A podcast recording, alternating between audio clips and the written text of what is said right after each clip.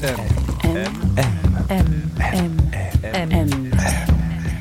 Le goût de M.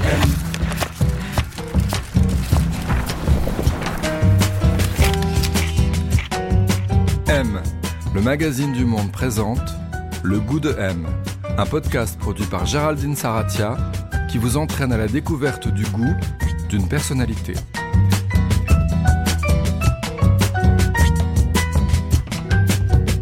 Qu'est-ce qu'avoir du goût? Qui a bon goût? Mauvais goût Le goût de M continue son exploration aux côtés du philosophe Paul B. Preciado, qui publie un nouveau livre chez Grasset, Je suis un monstre qui vous parle. Si vous voulez en savoir plus sur Paul B. Preciado, sur son histoire personnelle du goût, sur ses influences, je vous invite, si vous ne l'avez pas encore fait, à écouter le 17e épisode du goût de M qui lui était consacré. On va à présent, dans ce nouvel épisode, écouter Paul B. Preciado parler de la crise du Covid et de ses conséquences. Cette crise, explique-t-il, est bien sûr sanitaire, politique, mais également esthétique. Elle constitue une rupture qui modifie en profondeur notre régime du goût. La façon dont nous sommes des corps, des sujets, la façon dont nous désirons, dont nous entrons en relation avec les autres. En fait, je pense que pour euh, comprendre la transformation qui est à l'œuvre, il faut penser euh, d'abord quelle était euh, l'architecture politique des espaces pendant les Fordismes. C'est-à-dire que on, on, pourrait dire que pendant tout le XXe siècle, en tout cas euh, en Europe, aux États-Unis, on, a vécu en fait sous les Fordismes. Les Fordismes, pas uniquement en tant qu'économie, pas uniquement en tant qu'organisation du travail, mais aussi en fait les Fordismes comme euh, discipline du corps, c'est-à-dire qu'on, là, par, par, contre, pardon, parce que je n'ai pas dit en fait qu'est-ce qu'était le Fordisme, mais effectivement, c'est une, donc une organisation spécifique du travail qui a été inventée aux États-Unis, plus particulièrement au Chicago, et on verra peut-être par la suite pourquoi Chicago c'est très important, hein, mais euh, qui a inventé la mécanisation du travail avec euh, la ligne de production et les, standardisations des mouvements des corps euh, du travailleur par rapport à la machine. Et aussi, en fait, avec, la, les Fordismes, est venue en fait une, une division très stricte, euh, genrée et aussi sexualisée, et on pourrait dire aussi racisée, des sphères de, de, la production et de la reproduction. Et on a, on a commencé en fait à penser à faire la différence de manière très claire entre l'espace public et l'espace privé, entre l'espace de l'usine et l'espace domestique, en pensant que l'espace de l'usine et l'espace public était un espace fondamentalement masculin, et l'espace domestique et privé était un espace sexualisé davantage, genreisé davantage, et donc un espace féminin. On pourrait dire en fait que cette euh, logique et cette euh, construction socia sociale de l'espace politique euh, est en train d'arriver à sa fin. Et avait commencé à rentrer en crise il y avait déjà en fait des indices de cette mutation à partir de la fin de la deuxième guerre mondiale.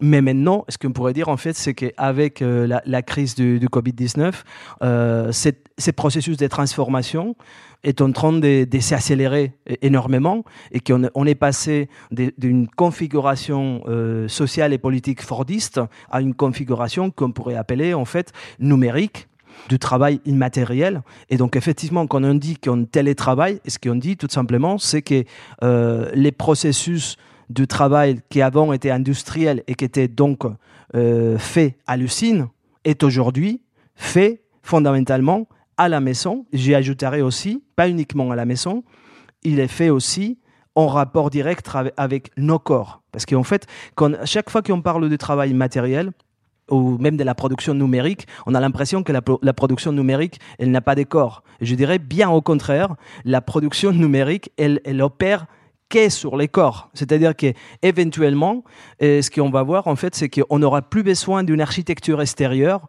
mais plutôt que les, les architectures aussi bien des, productions et des reproductions, vont venir s'implanter à l'intérieur du corps.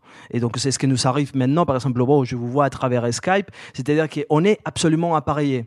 Vous et moi, nous sommes maintenant, en fait, avec des casques. Moi, je, tiens le micro à la main. On est, je peux pas, en fait, aller très, très loin. Du coup, on garde plus ou moins la distance parce qu'en fait, il y, a, a un peu moins de distance d'un mètre et demi entre vous et moi. Enfin, entre ces deux espaces qui ne sont pas réels. Mais voilà. Donc, du coup, on est vraiment totalement rattaché l'un à l'autre par euh, ces dispositifs techniques qui est loin d'être en fait euh. Il n'est pas du tout euh, décorporalisé. Il est absolument inscrit et ancré sur les corps. Oui, et souvent, en fait, vous citez, vous avez fait un livre passionnant sur ce sujet-là il y a quelques années qui s'appelle Pornotopie, et, vous expliquez qu'un peu le laboratoire, un peu la, figure un peu tutélaire de cette, de cette révolution là qu'on est en train de vivre, ça a été Hugh Hefner, dans le sens où lui, déjà, il avait formalisé euh, des choses qu'on est en train de vivre là. Oui, tout à fait. En fait, euh, je commençais à travailler sur euh, sur la maison Playboy et sur Playboy parce qu'effectivement, c'est probablement en fait les, les, médias les plus importants aux États-Unis euh, dans la, pendant la deuxième partie du XXe siècle. Et, et Hugh Hefner était probablement aussi bah, un des un des hommes les, plus fortunés en fait de, de l'Amérique et qui a plus euh, transformé aussi la mentalité euh, américaine. Et quand j'ai commencé à travailler sur sur Hefner bah, une des choses qui m'avait totalement frappé bien avant de, de vraiment m'intéresser totalement par exemple d'entrer vraiment dans l'analyse en détail sur la maison, une des choses qui m'avait totalement surpris. je me suis dit, mais comment c'est possible en fait que l'homme les plus euh, plus fortunés de l'Amérique soit euh, cloîtré chez lui Il n'est jamais sorti pendant 40 ans. Soit disant, il passe sa vie en pyjama, euh, peignoir et, et chaussons et euh, il mange euh, uniquement des Butterfingers, donc euh, bon voilà des, petits chocolats, et il voit des Pepsi. Donc qu'est-ce qui se passe ici? Et après effectivement, ce que j'ai compris, c'est que Hefner était euh, un vecteur d'invention d'une une nouvelle technologie des productions de la subjectivité, et donc qu'il était euh, vraiment euh, à lui toute seule, comme dans une espèce d'expériment de, fou, euh, était en, en, train de déconstruire la logique fordiste euh, du travail de la production, mais aussi était en train de déporter un coup euh, définitif et très important aussi à la séparation des sphères euh, de la production masculine et de la, et de la reproduction féminine, puisque lui, en tant que grand travailleur, s'appelait à lui-même, il disait que lui-même il était en fait un travailleur horizontal, puisqu'il sortait jamais du lit et il avait en fait un, un il y avait un lit bureau, en exactement. Fait, avec plein de télé Tout à fait, tout à fait. Mais est-ce que il avait un, ces lits ronds en fait que tout le monde euh, a vu peut-être en fait, je sais pas maintenant la nouvelle génération peut-être pas, mais en tout cas, on va dire, on pourrait dire que plutôt la nouvelle génération vit sur les lits des, des Hefner. Peut-être ils l'ont pas vu, ils l'ont jamais vu, mais ils vivent vraiment euh, sur le sur les lits des Hefner, qui était un lit totalement numérisé, totalement appareillé à l'époque en fait évidemment avec des technologies qui étaient euh, antérieures à, l'internet donc évidemment, c'était peut-être plutôt les téléphones, l'enregistrement radio, et il enregistrait aussi un programme euh, télé depuis son, son lit. Et donc les lits étaient devenus vraiment une plateforme extraordinaire des, des productions multimédia. Et ce qui m'avait beaucoup intéressé, c'est aussi comment euh, la sexualité elle-même était devenue en fait une force, ne pas des reproductions, puisque en fait, euh, Hugh Hefner, comme vous savez, en fait, il avait été euh, un promoteur de, la pilule anticonceptive, mais aussi euh, de l'avortement, en fait, de la loi de l'avortement aux États-Unis. Mais la sexualité pour lui était une force des productions, non pas des reproductions, mais des productions. Et évidemment, peut-être le meilleur exemple, c'est qu'en fait, euh, il avait transformé la pornographie en tout simplement culture des masses. Bon, pornographie aujourd'hui. Quand je dis pornographie, je ne vais pas du tout porter en fait un regard moral, hein, justement. Ça fait toujours référence à, Hefner, mais vous avez publié récemment une série de textes euh, sur euh, les leçons du Covid, et puis dans, un d'entre eux, vous parlez des, des prisons molles que sont devenus nos, nos intérieurs, justement, euh, parce que effectivement, c'est des endroits où il y a toutes ces télécommunications, mais c'est aussi devenu des endroits de contrôle euh, extrême, en fait. Et ça, c'est aussi un des changements énormes qui se passe avec cette crise. Enfin, on a une conscience de ça, que c'est quelque chose qui est généralisé aujourd'hui.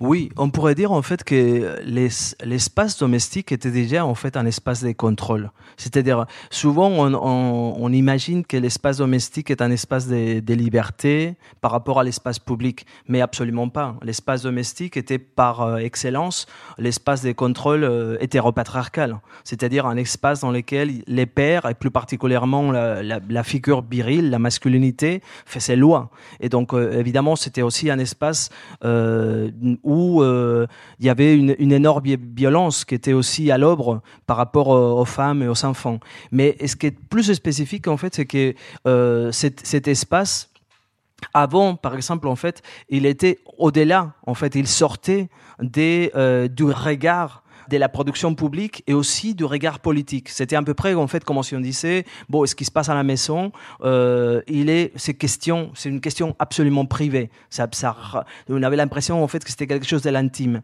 Aujourd'hui, en fait, avec euh, l'entrée des nouvelles technologies à l'intérieur de la maison, euh, cet espace est un espace qui est devenu en fait totalement transparent. C'est-à-dire en fait, est-ce que quelque chose qui était déjà à l'œuvre aussi euh, chez Playboy. C'est-à-dire qu'en fait, euh, même on pourrait avoir les fenêtres totalement fermées, la maison pourrait être totalement opaque. Néanmoins, cet espace est aujourd'hui perforé, traversé par une multiplicité de technologies qui rend cet espace tout simplement transparent, surveillé en, permanence. Et aussi, je dirais que quand on parle de télétravail, il faut ajouter aussi euh, téléconsommation, puisque en fait, l'autre côté du, travail et de la production, c'est aussi la consommation. C'est ce qu'on a vu pendant la, crise du Covid, où tout le monde évidemment était en train de finalement de consommer sans bouger en fait de la maison. Et il y avait, ce qui ne voulait pas dire pour autant en fait qu'il n'y avait pas une, une énorme masse de travailleurs à l'extérieur qui étaient en train de, euh, euh, tout simplement en fait de faire euh, livraison des, marchandises. Pour moi, la question, c'est, oui, comment, comment on va inventer des techniques de résistance à, la, biosurveillance, au, traçage numérique, à l'oppression du télétravail, à la téléconsommation Évidemment, je pense que la première chose qui peut-être est arrivée pendant la crise et qui va peut-être s'amplifier aussi, c'est une, plus grande méfiance par rapport à des technologies que jusqu'à maintenant, on a considéré uniquement comme des techniques de communication.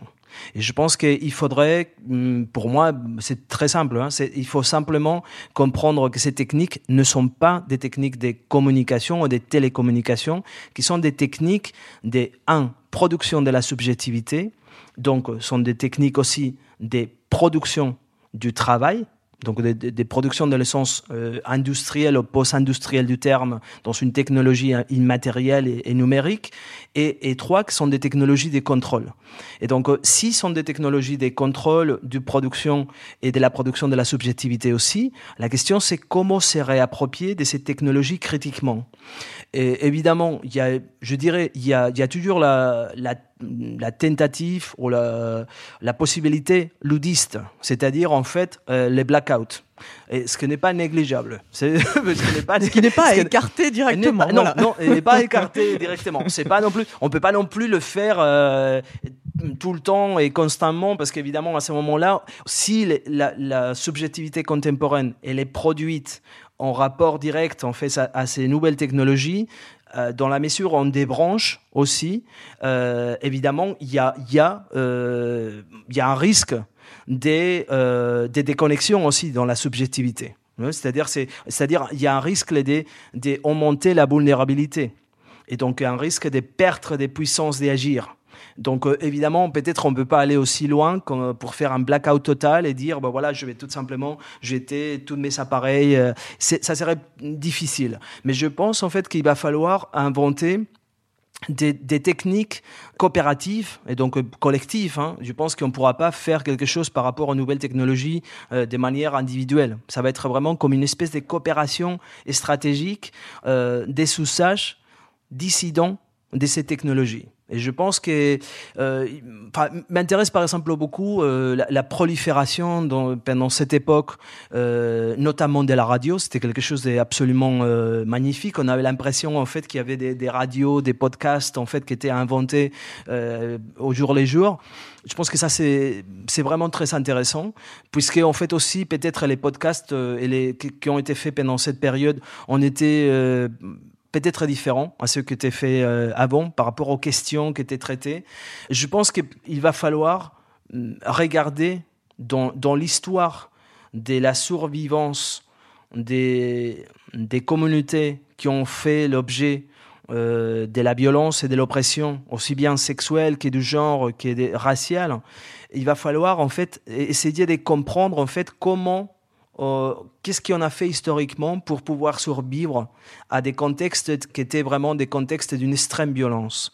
Puisque en fait aujourd'hui, la question c'est que cette, violence qui avant était une violence euh, localisée, c'est-à-dire une violence qui affectait par exemple les corps des femmes, une violence qui affectait les corps des animaux, une violence qui affectait les corps des minorités sexuelles ou les corps racisés. Je pense que ce qui se passe aujourd'hui, est-ce que cette violence est en train de s'étaler à la totalité des corps vivants sur la planète et à la planète elle-même en tant que corps vivant.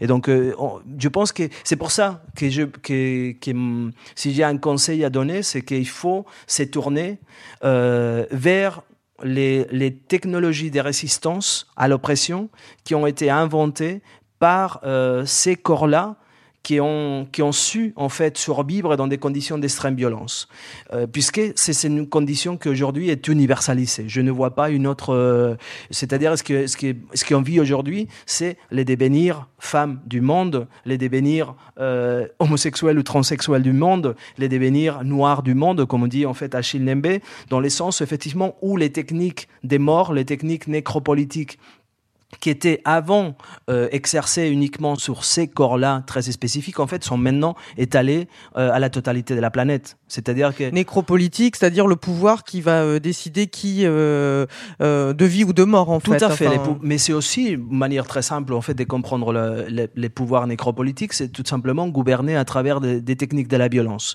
C'est-à-dire que et voilà, est-ce que c'est passé, est-ce qu'on le voit très bien pendant cette crise, c'est-à-dire pendant un moment où on devrait être en train de, de, de prendre soin puisqu'en fait, ce qui arrive, c'est justement que, où les corps vulnérables est en train d'être menacés des morts et on, devrait prendre collectivement soin à travers nos institutions qu'on a inventées euh, historiquement. Par contre, non, euh, les pouvoirs publics ne sont pas en train de prendre soin, ils sont en train tout simplement de surveiller et de, en plus punir.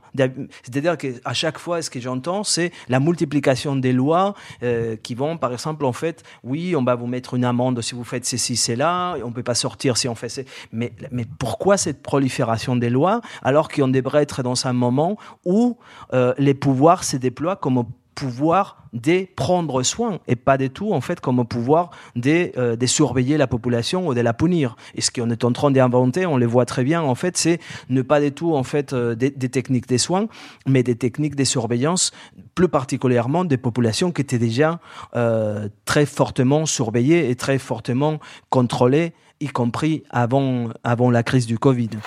M, le magazine du monde présente le goût de M on a parlé justement des conséquences de ce nouvel ordre qui se dessine, en fait, de cette nouvelle subjectivité telle qu'elle est euh, construite. Est-ce que vous pensez que ça change aussi, puisque c'est quelque chose qui, qui, touche nos corps, hein, comme le disait, c'est pas Absolument. quelque chose d'immatériel, c'est vraiment quelque chose du corps. Est-ce que ça, la façon dont on, euh, la façon de désirer, en fait, au sens large du terme, puisque là on est dans une émission qui parle de goût, donc au sens très large, c'est ce qu'on aime, ce, voilà. Euh, Est-ce que la, la façon dont on désire, dont on rentre en contact les uns avec les autres, elle est, elle est touchée et ça, vous pensez que c'est quelque chose de durable? Tout à fait. Moi, je pense que euh, bien sûr qu'elle qu va être touchée qu'elle est touchée. Pour mettre ça en perspective, je dirais que les capitalismes, ce que j'appelle le capitalisme patriarco-colonial, c'est-à-dire en fait cette, cette euh, forme de gouvernance, mais aussi aussi une forme de, de, production et de reproduction de la vie qui a été inventée après le 15e siècle, fonctionne surtout comme un, un appareil des de captures, des extractions et des modifications du désir. C'est-à-dire que, parce qu'en fait, euh, je, dis ça dans le sens où on a, souvent tendance en fait à penser que euh, on parle du capitalisme comme si le capitalisme ou le néolibéralisme en fait était tout simplement euh, un régime économique où on parle de du, patriarcat comme si c'était un régime du pouvoir, etc. Oui, d'accord, tout ça est vrai, mais ce sont aussi des, des régimes du désir. C'est-à-dire qu'en fait, ils s'imposent aussi, donc ils fabriquent aussi un goût et donc une manière de désirer très spécifique. Et cette manière de désirer, on pourrait dire en fait, pour, continuer la conversation qu'on avait tout à l'heure, euh, l'esthétique, jusqu'à je dirais c'est une esthétique, donc un régime du goût. Hein, une esthétique, euh, l'esthétique de la modernité et de la modernité capitaliste, patriarco-coloniale est une esthétique fordiste. C'est-à-dire qu'on a appris à aimer la surproduction, la surconsommation, les bruits, la vitesse, la violence, tout ça, c'est, on a fabriqué donc les désirs. C'est ça qu'il faut comprendre. On a fabriqué en nous les désirs de la vitesse. On a fabriqué en nous les désirs de la violence. On a fabriqué en nous les désirs, y compris en fait de la, de la contamination, du bruit, tout ça, ça, a formé une esthétique. Une esthétique qui, par ailleurs, a, des choses euh, intéressantes aussi. C'est-à-dire, on ne pourrait pas parler du, rock, on ne pourrait pas parler du punk.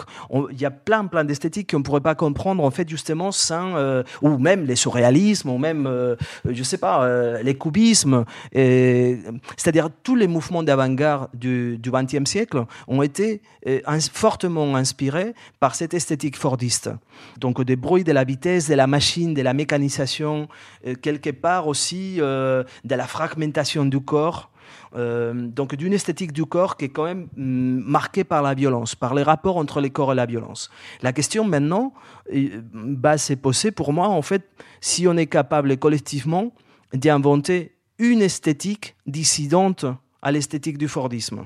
Donc on ne pourra pas sortir du régime capitaliste patriarco-colonial si on n'est pas capable d'inventer un nouveau désir. Et ça, il va falloir le faire collectivement. Et donc, il va falloir apprendre à désirer plein de choses qui, dans les régimes patriarco-coloniaux, nous ont été indiquées comme étant mauvaises, des mauvais goûts, euh, laides, euh, affreuses, non productives, passives, euh, détestables, dégoûtantes.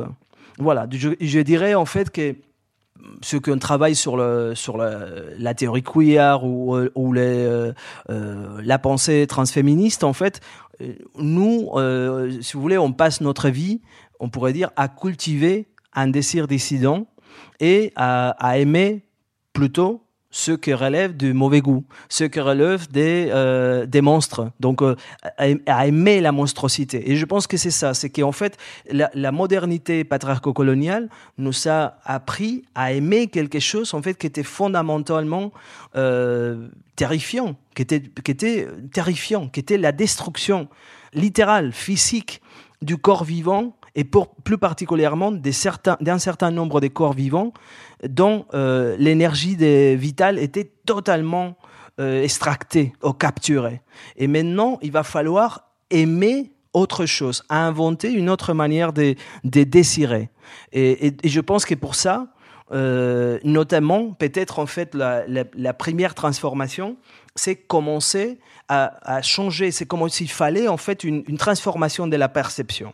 Et pour revenir à votre question sur la, sur la crise du, du Covid-19, ce que je pense qui était très intéressant, c'est que euh, cette crise n'est pas simplement en fait une crise euh, des légendes publiques, en fait une crise euh, médicale une crise euh, sanitaire exactement, ou politique. sanitaire, politique ou même économique. Je pense aussi que c'est une crise de la perception, qui est une crise esthétique. Voilà, c'est une crise du goût. Euh, c'est notre manière de désirer qui est rentrée en crise. Et évidemment, vous avez entendu autour de vous, je pense en tout cas moi autour de moi, tout le monde disait mais oh, mon Dieu mais c'est extraordinaire en fait euh, voilà il n'y a pas de bruit dans la dans la rue j'entends les oiseaux euh, ah bien sûr mais je suis super bien à la maison. Ah mais j'adore mes enfants. Pour la première fois j'ai compris en fait que mon enfant avait besoin de moi et j'ai passé du temps avec lui. On s'est vraiment baladé euh, à chaque fois qu'on pouvait sortir on a fait trois mètres et du coup on a compris la beauté de la ville ou la beauté du champ etc donc je pense que ce qui s'est réveillé en nous, euh, c'est justement par, par une, une, interruption, une rupture abrupte. Un blackout. Absolument. Il y a une rupture en fait. Hum. Donc euh, tout d'un coup, en fait, notre nos habitudes des désirs, nos habitudes désirantes euh, dans cette esthétique fordiste ont été comme ça brutalement arrêtées et des coups on a commencé en fait notre champ des perceptions, des productions des sens et des productions d'imaginaire a commencé à, muter, à se transformer.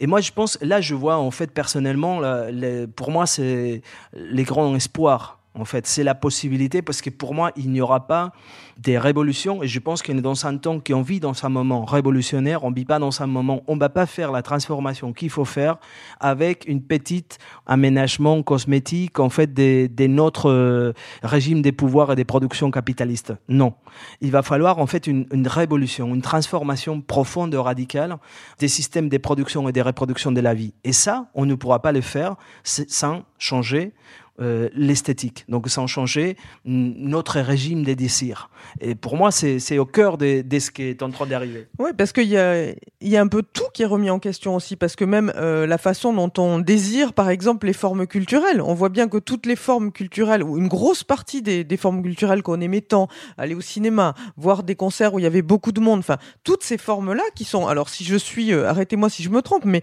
qui sont finalement dans une logique assez fordiste, avec beaucoup de monde, avec beaucoup euh, elles sont plus possibles. Elles sont rendues impossibles actuellement par euh, la distanciation. Ça questionne aussi tout ça. Ouais, bah la question c'est, je pense qu'il y a eu, ces questions de la culture, elle est très importante en fait, parce qu'il y a tout un débat autour de justement la mort de la culture, est-ce que qu'est-ce qui va arriver, etc.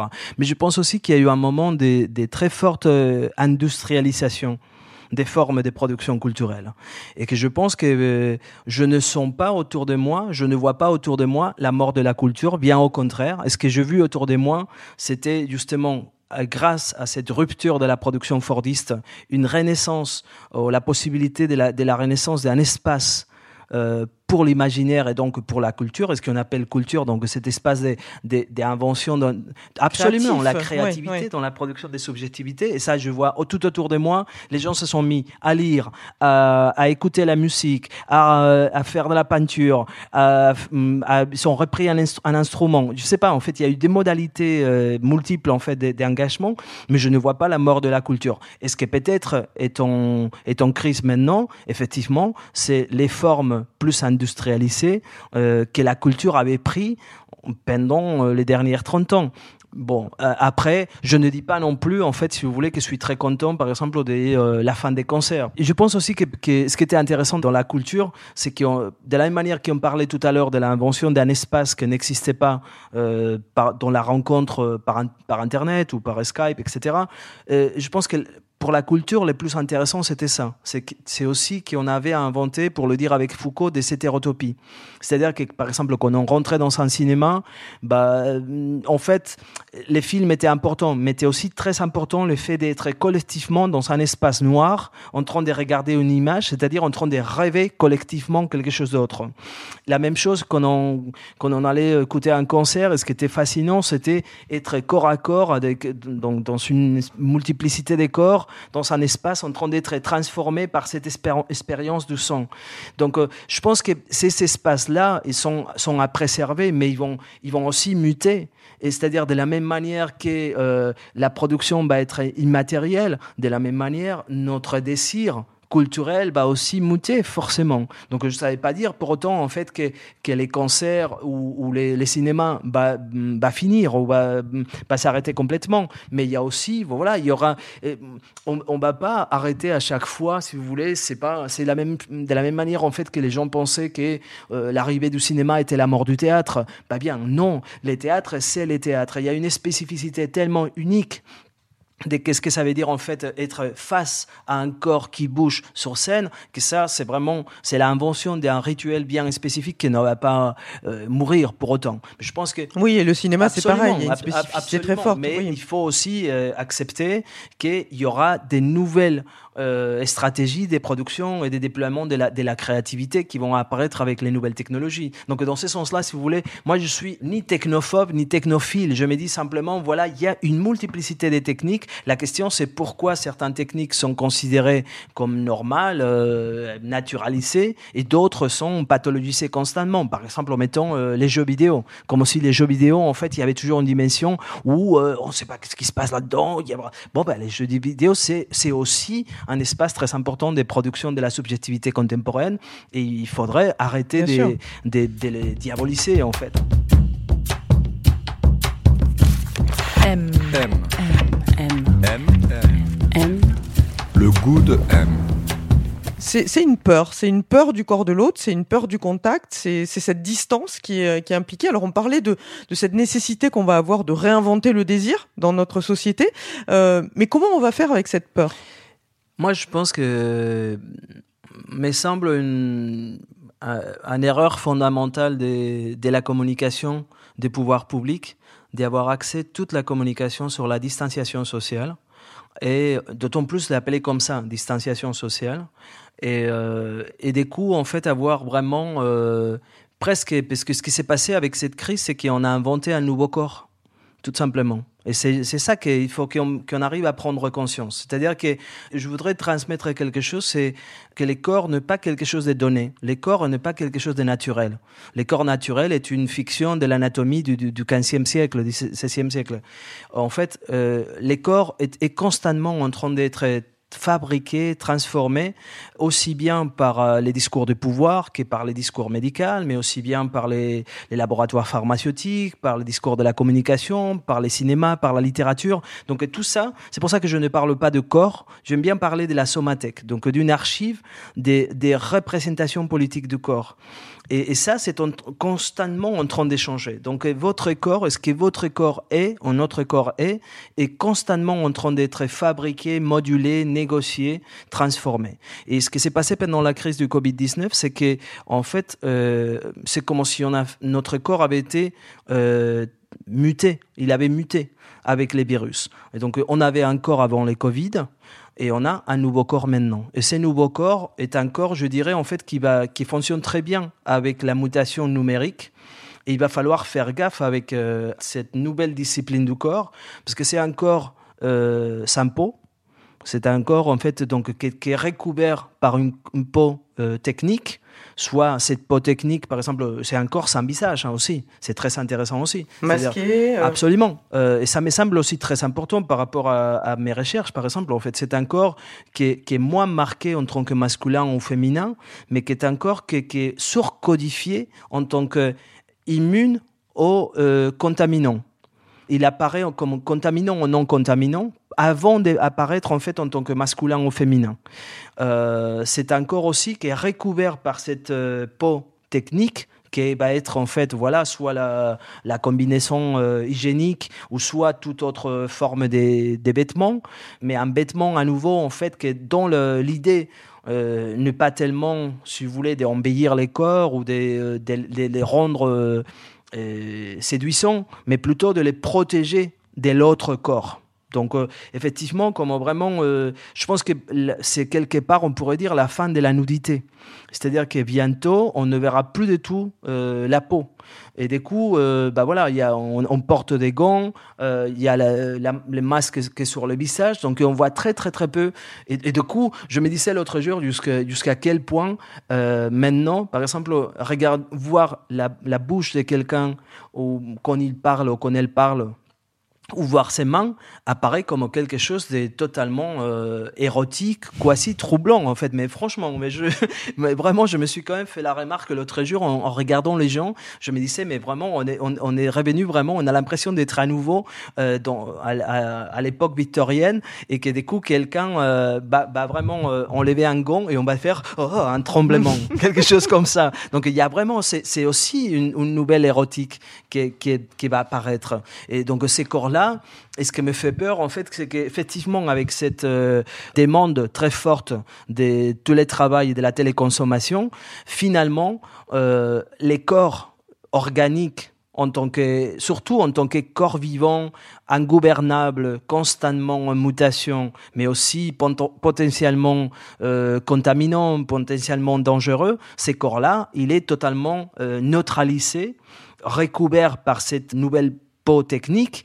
Et quelque part en fait si vous voulez c'est comme s'il était euh, il est écarté. Il, il, est bien vraiment en fait il est il est à, à écarté totalement dans l'espace dans l'espace privé. Et on pourrait dire en plus, attention, si on pense aussi qu'à l'intérieur de l'espace privé, on est constamment privé, enfin, de ce que j'appelle la post-domesticité. Donc, cet espace post-domestique qui n'est plus du tout la maison euh, telle qu'on la connaissait dans le 19e siècle, c'est autre chose. Cet espace-là, il est totalement surveillé 24 heures sur 24.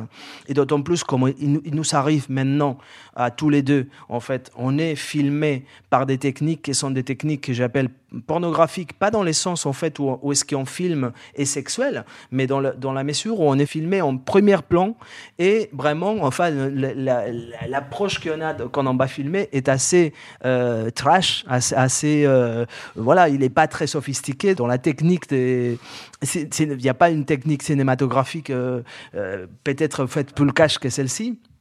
Et euh, du coup aussi, ça produit une, une, image, et c'est ces corps-là, ces corps qui objet d'un regard pornographique, y compris quand il n'est pas sexuel. C'est-à-dire, je dirais en fait, à la limite, évidemment, que ce soit en fait pour le télétravail ou que ce soit pour la télémasturbation, finalement, les techniques avec lesquelles on est filmé aujourd'hui sont les mêmes. Euh, vous voyez, à l'intérieur de, l'espace, de l'espace domestique ou de l'espace post-domestique. Et dans l'espace extérieur, on a de moins en moins de corps. En fait, les corps, il est euh, totalement en retrait. Et à la limite, les nouveaux corps qui est inventé par la gestion euh, de la biosurveillance digitale est un corps qui serait difficile de savoir si est un corps vivant ou si s'agit d'un robot, par exemple un Android ou une, machine. Donc euh, c'est aussi euh, les devenir machines du corps dans l'espace public et euh, la, une espèce d'organicité qui est objet de la surveillance à l'intérieur de l'espace domestique. C'est la fin de ce deuxième volet consacré au philosophe Paul B. Preciado. Je vous rappelle le titre de son livre Je suis un monstre qui vous parle chez Grasset. Cet épisode a été réalisé comme à son habitude par Sullivan Clabot et produit par Jean Ridéal. On se retrouve très bientôt avec un autre invité, un autre goût. Le goût de M.